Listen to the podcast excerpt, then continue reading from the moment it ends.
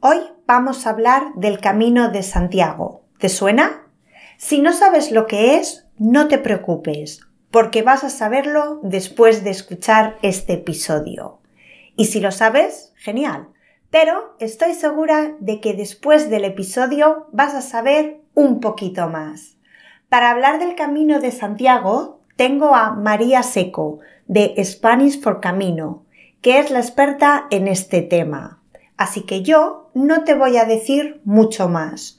Solo recordarte que si te gusta el episodio, por favor te tomes unos minutos para darle una valoración positiva o dejar unas estrellitas en la plataforma donde lo estés escuchando para ayudarme a que el podcast llegue a más personas.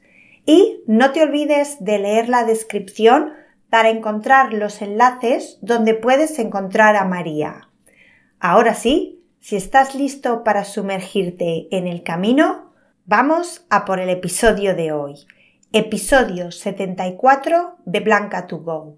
El camino de Santiago con María. Buenas María, muchísimas gracias por aceptar mi invitación y estar con nosotros hoy. Antes que nada, ¿te puedes presentar para que los oyentes te conozcan? Sí, hola Blanca. Bueno, muchas gracias a, ti por invitarme. Me llamo María y soy la creadora del blog eh, Spanish for the Camino, que bueno, soy profesora de español y eh, con este blog mi idea es ayudar a las personas que quieren hacer el Camino de Santiago y quieren aprender un poquito de español antes de embarcarse en esa aventura entonces, bueno, pues el blog combina un poco consejos sobre el camino, información sobre las rutas y un poquito de español. Y bueno, has dicho que eres profesora de español para personas que quieren hacer el camino de Santiago. Es un enfoque muy, muy particular, ¿sí? Eh, ¿Nos puedes contar un poquito qué es el camino de Santiago, por si alguien no, no está familiarizado? Sí, el Camino de Santiago es una, bueno, iba a decir una ruta, pero debería decir que es un conjunto de, rutas em, que terminan en la ciudad de Santiago de Compostela, que está en, en, Galicia, en el noroeste de España. En su origen es una peregrinación religiosa. Hoy en día la gente hace el Camino de Santiago por motivos muy diversos. Algunos sí por motivos religiosos, otros simplemente por, por la aventura, una experiencia, una forma distinta de pasar las vacaciones, yo qué sé, cada, cada persona tiene sus motivaciones. Entonces hay muchas rutas que van desde todos los puntos de España, prácticamente y desde fuera de España también, rutas desde Portugal, Francia, Alemania, más lejos incluso. Cada uno puede empezar donde, mm, donde quiera o donde pueda, según el tiempo del que disponga. Y lo habitual, lo más habitual es hacerlo andando. También hay gente que lo hace en bicicleta, a caballo, pero bueno, lo más habitual es caminar hasta Santiago. Has dicho que hay diferentes rutas. Eh, ¿Hay alguna diferencia en hacer una ruta u otra, además del paisaje y la duración?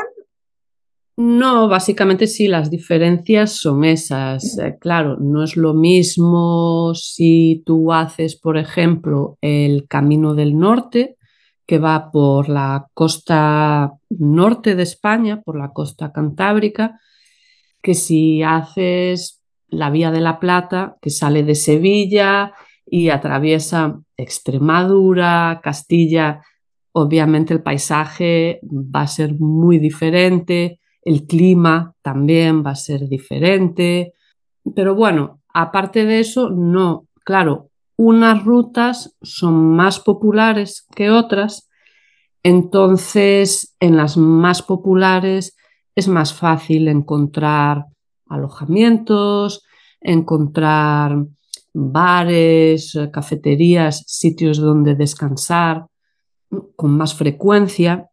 En otras rutas menos populares a lo mejor es un poquito más difícil. Sí, tienes que organizarte un poquito mejor. Sí. sí.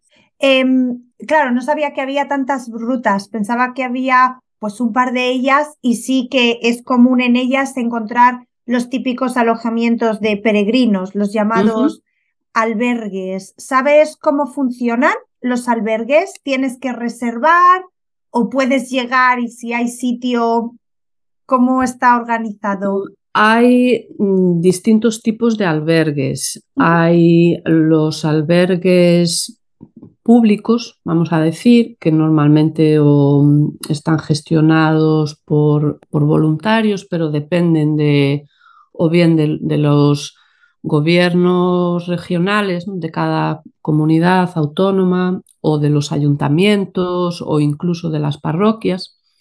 Y después hay albergues privados.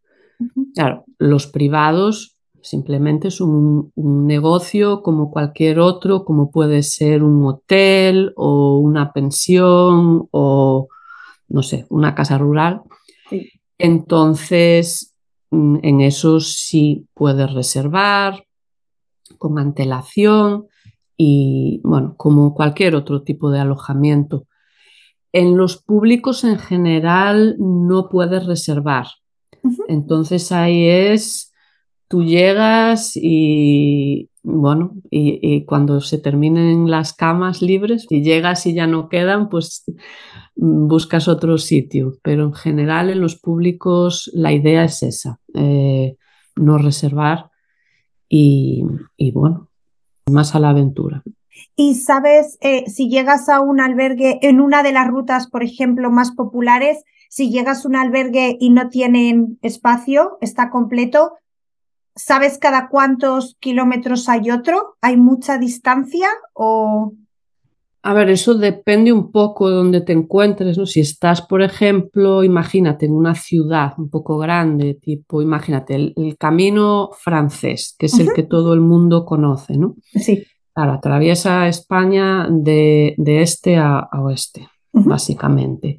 Entonces, yo qué sé, vas por un sitio como Pamplona o Burgos, León, que son ciudades más grandes, ahí obviamente vas a tener más opciones de alojamientos, ¿no? Si te encuentras en algún pueblo muy pequeño, mm, a lo mejor no hay.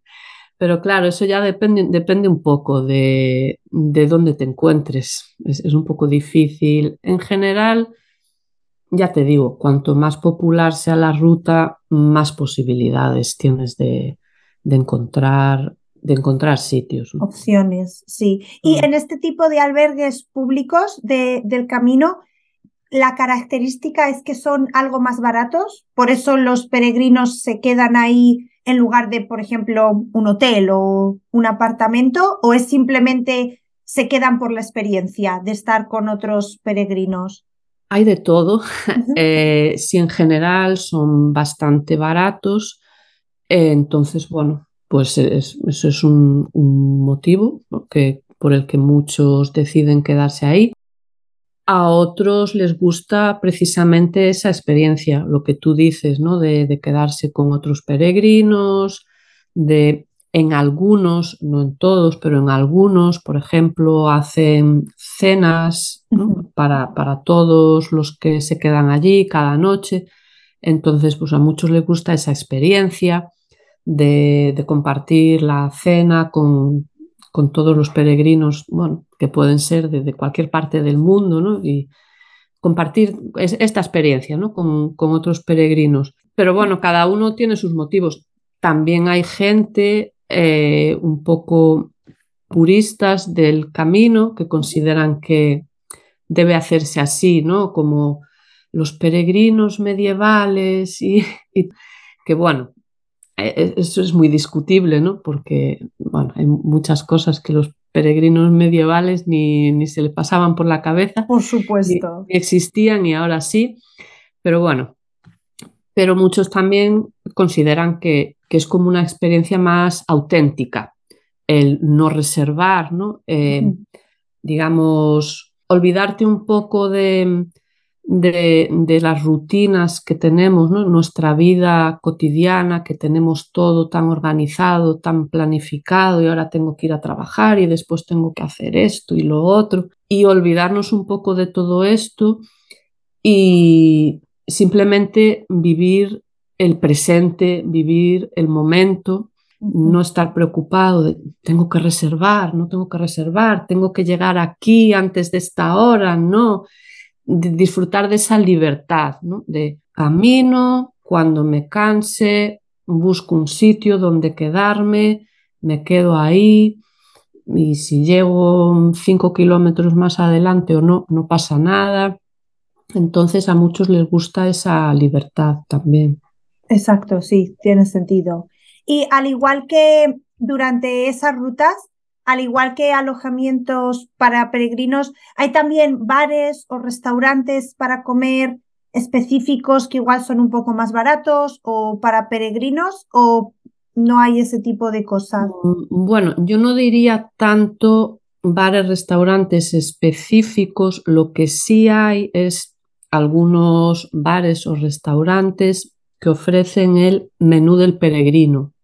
Ah, el menú del peregrino es un poco como el menú del día, pero en general, eh, bueno, suele ser un poco más barato y también yo diría un poquito peor.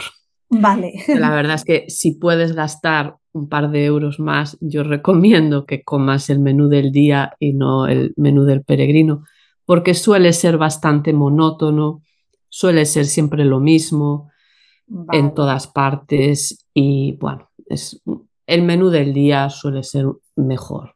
Un poquito más caro, pero no mucho.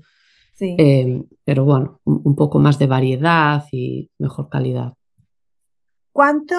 Quiero hablar un poco de tiempo, sé que es súper difícil dar unos, unos datos, pero las personas que conoces que han completado el camino, igual el camino francés, que como has dicho es el que el, con el que más familiarizada estoy yo, al menos, ¿Cuánto suelen tardar las personas en completarlo si lo hacen de una vez? Porque luego se puede hacer por etapas también, ¿no? Sí, pues yo te diría de al menos un mes. Vale. Sí, los que empiezan en España siempre hemos oído aquello, ¿no? ¿Dónde empieza? Empieza en Roncesvalles. Bueno, ahora tú si hablas con la gente de fuera, ahora no, lo de Roncesvalles, no, nada. No lo conoce eh, nadie, sí. No, el Roncesvalles llegas el, después del primer día o el segundo, dependiendo. Eh, ahora empiezan en Francia. Creo que esto es, debido a una película em, que no, sé si la conoces, em, es una película de Martin Sheen y bueno, Emilio Estevez. La película se llama The Way es una película creo que del 2010. No la he visto, pero he escuchado sobre ella. Ajá. Y, para gente de fuera de España, para muchos yo creo que es el, lo que les inspiró a, hacer el, origen o han... Cómo conocieron el camino y bueno, sí, se inspiró para hacerlo, todo esto. Y en esa película empiezan ahí en Francia. Entonces ahora es como que este es el inicio. Tanto si empiezas ahí como en Roncesvalles, al final es un día o dos de diferencia. Em, sobre un mes suele tardar la gente. Vale. ¿Hay una época mejor para hacer el camino? Por ejemplo, primavera o verano o no importa. Eso ya es muy personal. La mayor parte de la gente, yo te diría que lo hace entre tal vez los meses de abril, mayo y octubre. Pero también hay gente que prefiere hacerlo en invierno, por ejemplo, porque le gusta pues, em, la, soledad, la tranquilidad. Claro, si vas en los meses de verano, es cuando va todo el mundo, hay mucha gente, gente en todas partes, ¿no? más, ruido, bueno, todo lo que conlleva ¿no? la gente.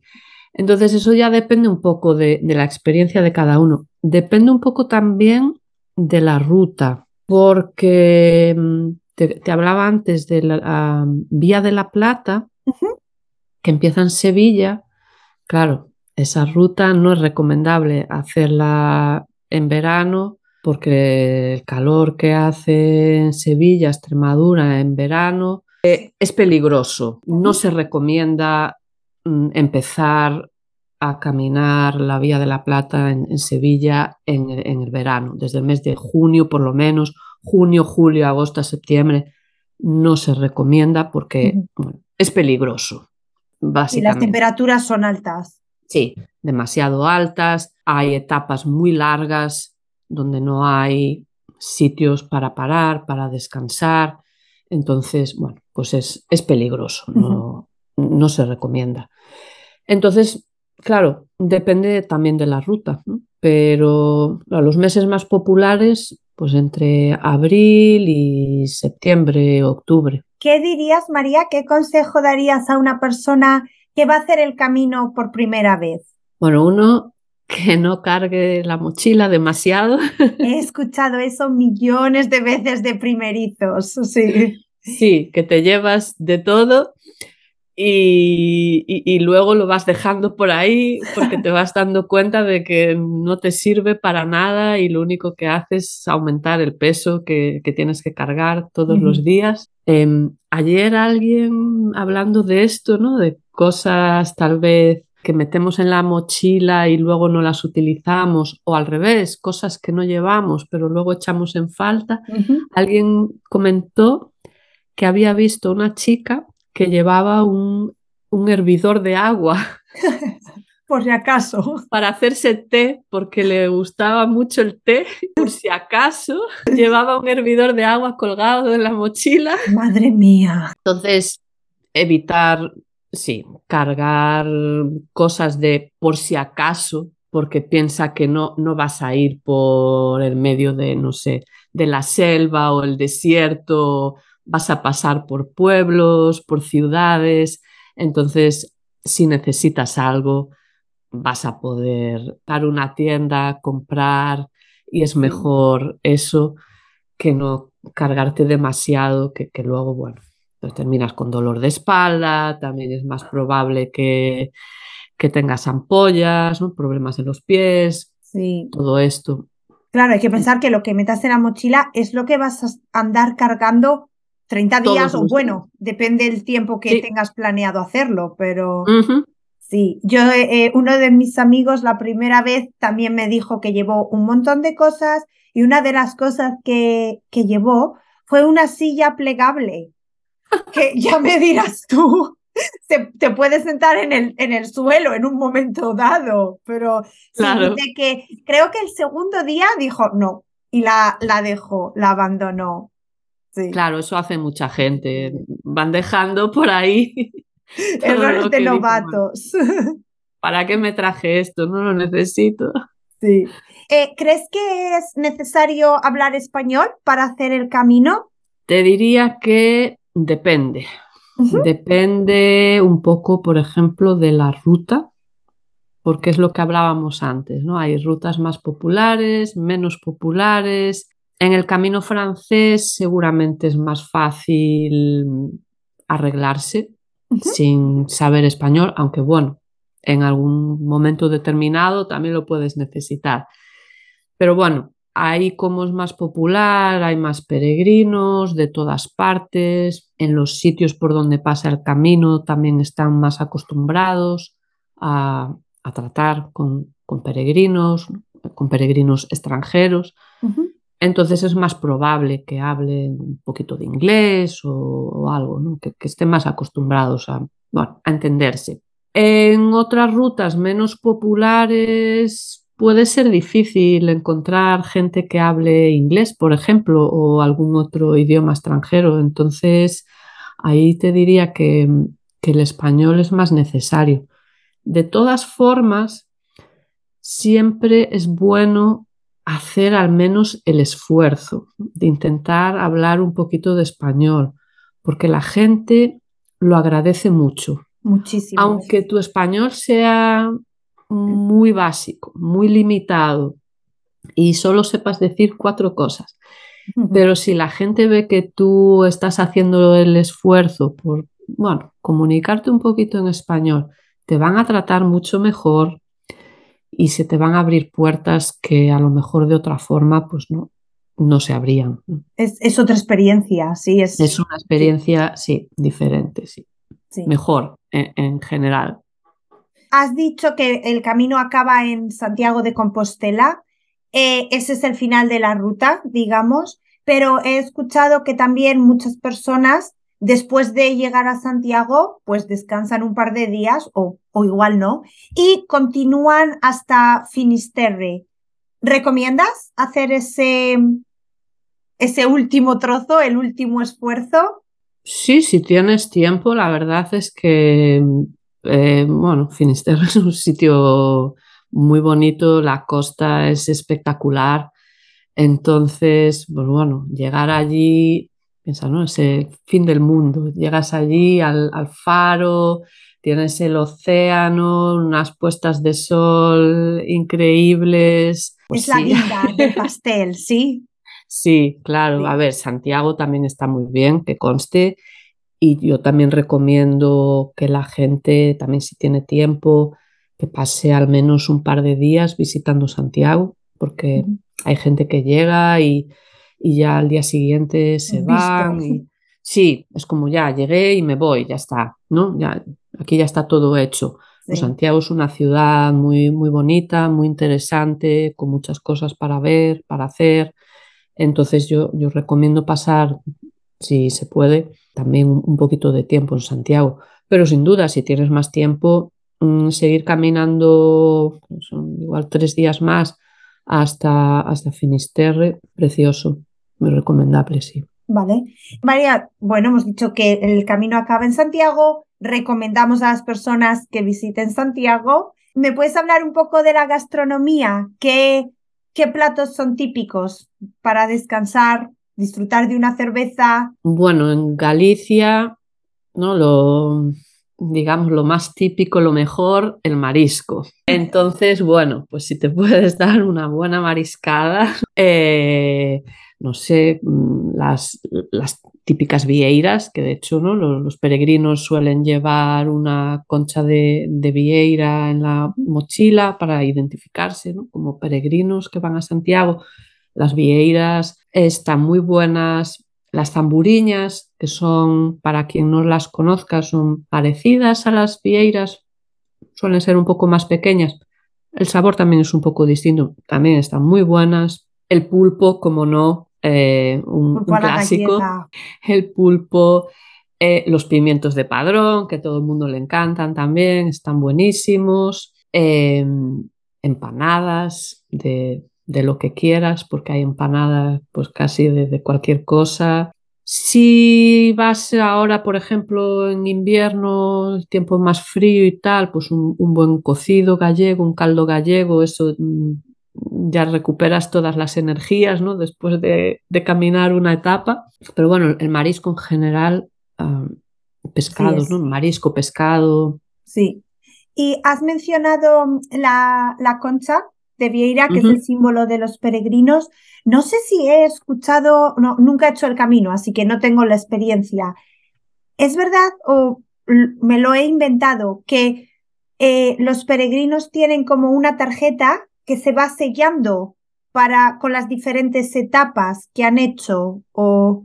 Sí, hay un, hay un, sí, como una especie de, tarjeta o librito que se llama credencial. Eh, entonces es como el, digamos, el pasaporte del peregrino. Entonces, por cada lugar por donde vas pasando, te van poniendo un sello que puede ser o del sitio donde, donde duermes, o de algún restaurante, bar, tienda, alguna iglesia, bueno, cualquier sitio. Tiene dos funciones esta credencial. Por una parte, te identifica como peregrino, entonces si tú quieres dormir en esos albergues de los que hablábamos antes, los albergues públicos que son exclusivos para peregrinos, así demuestras que tú eres peregrino. No soy un turista que pasaba por aquí y quiero aprovechar para dormir en este sitio porque es muy barato. No, soy un peregrino que está haciendo el camino de Santiago y así lo demuestro porque tengo mi, credencial, vengo caminando desde tal sitio, coleccionando mis sellos en cada lugar. Eso por una parte. Y después te sirve también cuando llegas a Santiago, si quieres, si has caminado al menos un, mínimo de 100 kilómetros, puedes ir a la oficina del peregrino a que te den tu eh, compostela, que es un certificado de que has completado, de que has hecho el camino, al menos 100 kilómetros, alguna de las rutas ¿Y estos libros eh, de las credenciales los consigues también en, los albergues? ¿Lo puedes pedir ahí? O... Sí, o en los albergues, o en iglesias, catedrales, oficinas de turismo, en, muchos lugares. ¿Estas credenciales es algo especial si es un año eh, sacobeo o no tiene nada que ver? Mm, no especialmente, mm, o sea, da, un poco igual. Este año creo que, hicieron una que por fuera sí era un poco diferente a la de años anteriores, pero no, mm, no importa si tienes una. Yo este año caminé el camino portugués, conseguí mi credencial en, en Tui, que es un pueblo que está en la frontera con Portugal, en la catedral de allí y la credencial que me dieron no era de las del año jacobeo, era anterior y no pasa nada. No, Simplemente es distinta por fuera la de este año, pero que no, no tiene ningún... No tiene mayor valor. No. Sí. ¿Qué, bueno, hemos mencionado el año sacobeo. ¿Qué es el año sacobeo? ¿Qué significa? Bueno, es cuando se celebra un, año sacobeo de estos, cuando el 25 de julio, que es el día de, Santiago, el día del apóstol Santiago, cae en domingo. Entonces, en estos años, ¿no? es un año santo compostelano. ¿Y qué ocurre? Bueno, por una parte, hay una puerta en la Catedral de Santiago que se llama la Puerta Santa, que normalmente está cerrada. Y eh, solo se abre durante estos años jacobeos. Entonces, el año, realmente el año este jacobeo es el 2021. Lo que pasa es que, bueno, por un año tan raro que lo ampliaron al 22, pero bueno, normalmente es un año. Entonces, el 31 de diciembre del 2020 hacen una ceremonia donde, bueno, abren esta puerta santa y durante este año santo se puede entrar a, la catedral por ahí. Y bueno, ah, si eres religioso, pues tiene también otras connotaciones, ¿no? Pues si entras por la puerta santa y cumples otra serie de requisitos, pues bueno, no consigues, eh, no sé, perdonan tus pecados, no sé exactamente. un milagro, bueno, eh, sí, esas cosas. Estas cosas. Em, sí, bueno, no, no, me, no me preguntes los detalles. no, eso sí, era simplemente, es lo que yo sabía. Es pero un domingo. Sí, pero sí, es cuando el 25 de julio, que es el día del apóstol Santiago, cae en domingo. Sí, que bueno, de hecho, la ruta o el camino de Santiago se creó la ruta de peregrinación porque es en Santiago donde estaba el apóstol Santiago, ¿sí? Claro, eh, por, eso sí. Y, mm, en la catedral están supuestamente los restos del apóstol Santiago que, aparecieron milagrosamente en el siglo, no sé, 8, 9. Y, y entonces ahí fue el origen de, la peregrinación a Santiago, sí. Y bueno, y a raíz de ahí fue cuando se empezó a construir, bueno, primero una iglesia más pequeña, que fue evolucionando en lo que ahora es la Catedral de Santiago y, toda la ciudad de Santiago que se construyó alrededor de eso, y, de la peregrinación, de la gente que iba a, a ver la tumba del apóstol Santiago. Tú, María, bueno, has dicho que este año hiciste el camino portugués. ¿Has hecho varias rutas del camino? Sí, el primero que hice fue el inglés, que era el que, bueno, me pareció apropiado porque era el que hacían antiguamente los peregrinos mm, británicos, irlandeses, que lo que hacían entonces era iban en barco hasta la costa de Galicia y después desde ahí continuaban a pie. Eh, y bueno, como, como yo viví en Irlanda tanto tiempo, me pareció que era muy, muy apropiado para mi primer camino. Y mm, bueno, el portugués sí lo hice este año con un grupo de, de alumnos, cuatro, pero ya había hecho antes, aquí también con, una asociación que, suelen hacer todos los años, pero ellos lo hacen solo los domingos. Cada domingo se hace una etapa, por eso que no tienes que, era lo que hablábamos antes, no tienes que empezar y hacer todo de una vez, ¿no? Puedes ir haciendo así, pues como en este caso, cada domingo una etapa o ahora tienes una semana libre, caminas desde aquí hasta allá y cuando vuelvas a tener otros días libres, empiezas otra vez donde terminaste y, vas así. ¿no? Hay gente que lo hace así y a lo mejor tarda varios años en, completar eh, un camino hasta, hasta Santiago. Y has dicho que este año lo hiciste con unas estudiantes, ¿sí? Eh, además, tienes el blog que has mencionado. También das clases. ¿Qué servicios ofreces para el camino, María? Pues clases que pueden ser o bien individuales o mm, en grupos o también, bueno, estoy creando, he empezado a crear un poco una pequeña membresía para, bueno, ir poniendo ahí ¿no? un poco todas las cosas que, que llevo haciendo en este tiempo y que la gente tenga acceso a, todo eso y además pues también a, clases em, grupales para, practicar, bueno, dependiendo del nivel, un poquito distintos niveles, cada uno adaptado a su nivel. Y después una vez al año, el plan es una vez al año hacer una experiencia de inmersión con, con un pequeño grupo y elegir una ruta y, caminar durante mm, seis días, por lo que hicimos este año. Y, y, nada, muy bien, la verdad es que es una experiencia estupenda. Sí, la recomiendas, ¿sí? Sí, sí, sí, sí. Suena, suena genial, la verdad. Pues María, vamos a ir acabando. Muchísimas gracias por la paciencia y contestar a todas mis preguntas. No sé si quieres comentar algo más, si quieres hacerlo adelante y si no, dinos dónde te podemos encontrar en Internet, cómo podemos contactarte.